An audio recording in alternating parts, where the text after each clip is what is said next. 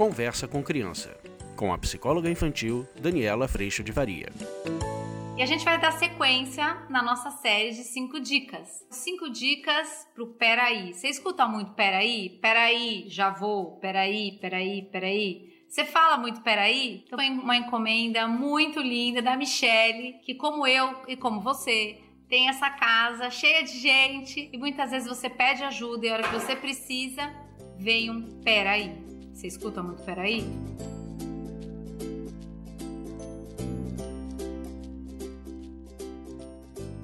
Bom, a primeira dica pro peraí, gente, é a gente perceber de que lugar a gente pede as coisas para as crianças ou para o marido, para quem quer que seja. Eu peço de um lugar de quem já está com a expectativa de que essa pessoa tem que ser absolutamente impecável, levantar expectativa de perfeição, responder na hora, exigência total de que ainda faça do meu jeito e eu não aceito que ela tenha outra vida, outro tempo, outro nada. O meu pedido de ajuda ou para fazer alguma tarefa, ele vem com uma pergunta, tipo, você pode pegar para mim um não sei o quê que dá espaço para essa criança responder não, não posso.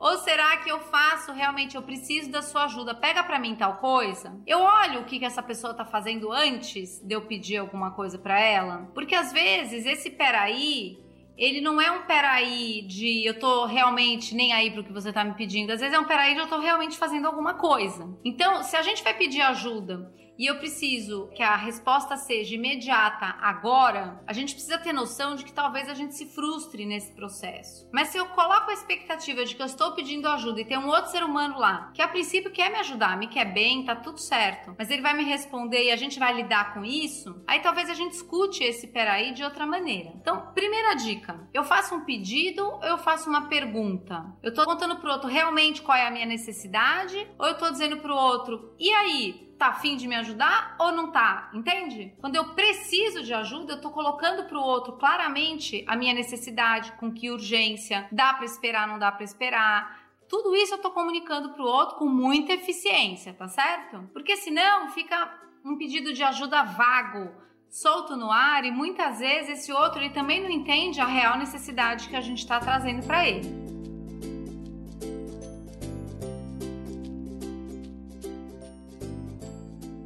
2. Eu espero ser atendido imediatamente e quando isso não acontece, quando vem o peraí, o que é que eu faço? Porque o, o peraí, gente, do outro, ele também é um aprendizado para nós e para o outro, de como que a gente lida com esse delay do que eu preciso e do que você pode fazer. Mas se a gente não lidar com isso com aprendizado e lidar com expectativa, quando o outro diz, espera aí, você que pediu já bufa, se irrita, ele não é quem você gostaria, não faz do jeito que você quer, e aí você pode partir para já fazer. Quando você já parte para fazer, esse peraí, gente, quem aceitou esse peraí fomos nós. Quem conseguiu falar pro outro, beleza, se não vai fazer do meu jeito, não faça, fomos nós. Quem se colocou sozinha para não receber ajuda de ninguém? Fomos nós também. Então presta atenção.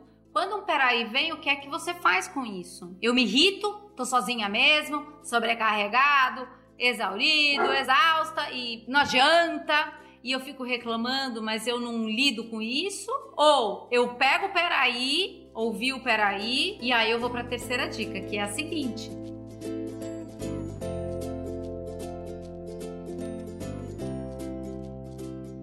Eu comunico o desconforto do meu peraí. Ó, deixa eu te falar, eu tô te pedindo isso agora, talvez você esteja ocupado, mas eu realmente preciso de ajuda. Você consegue me ajudar agora, por favor? Então eu comunico que tá muito ruim eu pedir ajuda e ter sempre peraí. Vai que tem peraí toda hora. Eu preciso realmente da tua ajuda nisso agora. Você consegue me ajudar? Então, assim, eu vou trazendo pro outro desconforto. Se esse peraí é um peraí porque eu tô realmente fazendo algo importante, ou é um peraí porque eu tô de preguiça, que peraí é esse que a gente tá ouvindo?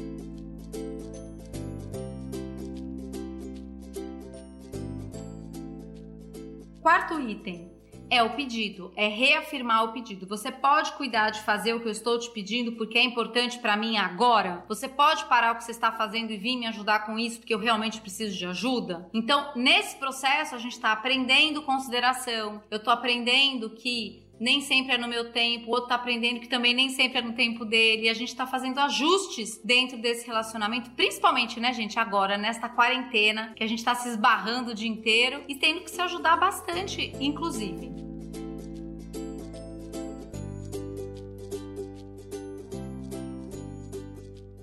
Quinta dica: agradecer a consideração. Quando eu parto da premissa de que ele já devia ser o filho, ou o marido, ou a esposa, que já devia me ajudar só porque eu preciso, ser um bidu, eu estou numa expectativa que não condiz com a realidade, e aí ao invés de eu estar agradecido, eu tô naquela frase, não faz mais nada que a sua obrigação, percebe? Eu tô numa frase que fica muito ingrata por sinal, porque a gente não consegue criar nesse lugar de expectativa espaço de colaboração e de consideração. Esse esbarro, gente, que a gente tá vivendo na quarentena, ele é super desafiador, a gente precisa de ajuda, a gente precisa realinhar as coisas, eu preciso reconsiderar, eu preciso sentar e conversar, contar das minhas minhas necessidades, o outro vai contar também. A gente vai fazer ajustes de horário. Às vezes não vai ser do jeito que eu quero, nem do jeito que o Rogério quer, nem do jeito que as meninas querem, mas a gente vai achar um jeito que esteja bom para todo mundo. Acelerada, tô muito acelerada hoje. Nossa.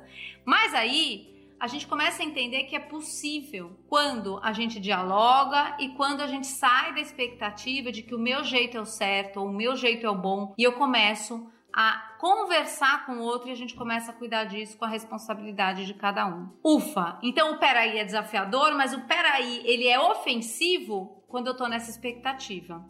O peraí ele pode ser ouvido e trabalhado quando eu sei que o outro existe, que o outro é diferente de mim, que o meu jeito não é o melhor e que a gente vai ter que achar um jeito que fique bom para todo mundo, ou que todo mundo possa, por exemplo, cuidar da situação da melhor forma possível quando todos estão considerados. Vou dar um exemplo. A gente tem feito faxina aqui em casa terças e sextas e a família toda faz faxina. Mas a hora que isso acontece é uma hora que considera o que as crianças têm de lição, o que eu tenho de trabalho, o que o Rogério tem de trabalho, qual que é a hora que as meninas precisam estar no Zoom dentro da escola. Então, nessa janela que se abre, eu sou a dona do aspirador de pó e da passada de pano. Rogério ajuda com a história do aspirador e limpar as coisas mais estruturais. As meninas passam panos em todas as superfícies. A gente vai achando um momento que se eu ficasse no peraí, peraí, porque eu quero fazer na hora que eu quero fazer, provavelmente eu estaria fazendo faxina sozinha, muito brava, muito desconfortável, me sentindo sobrecarregada e ia jogar granada em cima de todo mundo depois. Mas a hora que a gente escuta, e às vezes vai vir pelo peraí, agora eu não consigo, mãe, eu tenho aula e tal coisa, e a gente vai ajustando isso juntos, porque eu também falo peraí. A gente começa a cuidar exatamente de como que a gente pode, dentro da nossa relação, viabilizar a faxina, percebe? E aí a cada dia a gente tá ficando mais rápidos para limpar, cada um tá descobrindo no que faz melhor e a gente vai estruturando isso ao longo do tempo.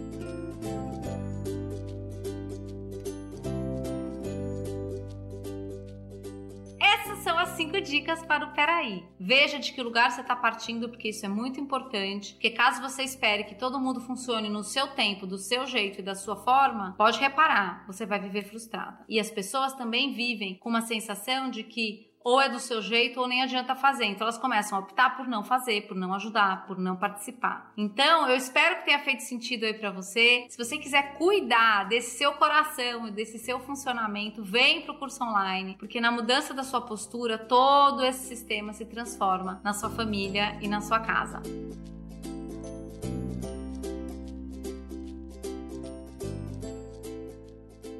Gente, muito obrigada. Espero que você tenha gostado. Eu agradeço a Deus em primeiro lugar por toda a paz e toda a condição de ver principalmente as minhas falhas no meu coração. E eu agradeço muito a tua presença aqui. A gente se vê no próximo vídeo. Tchau.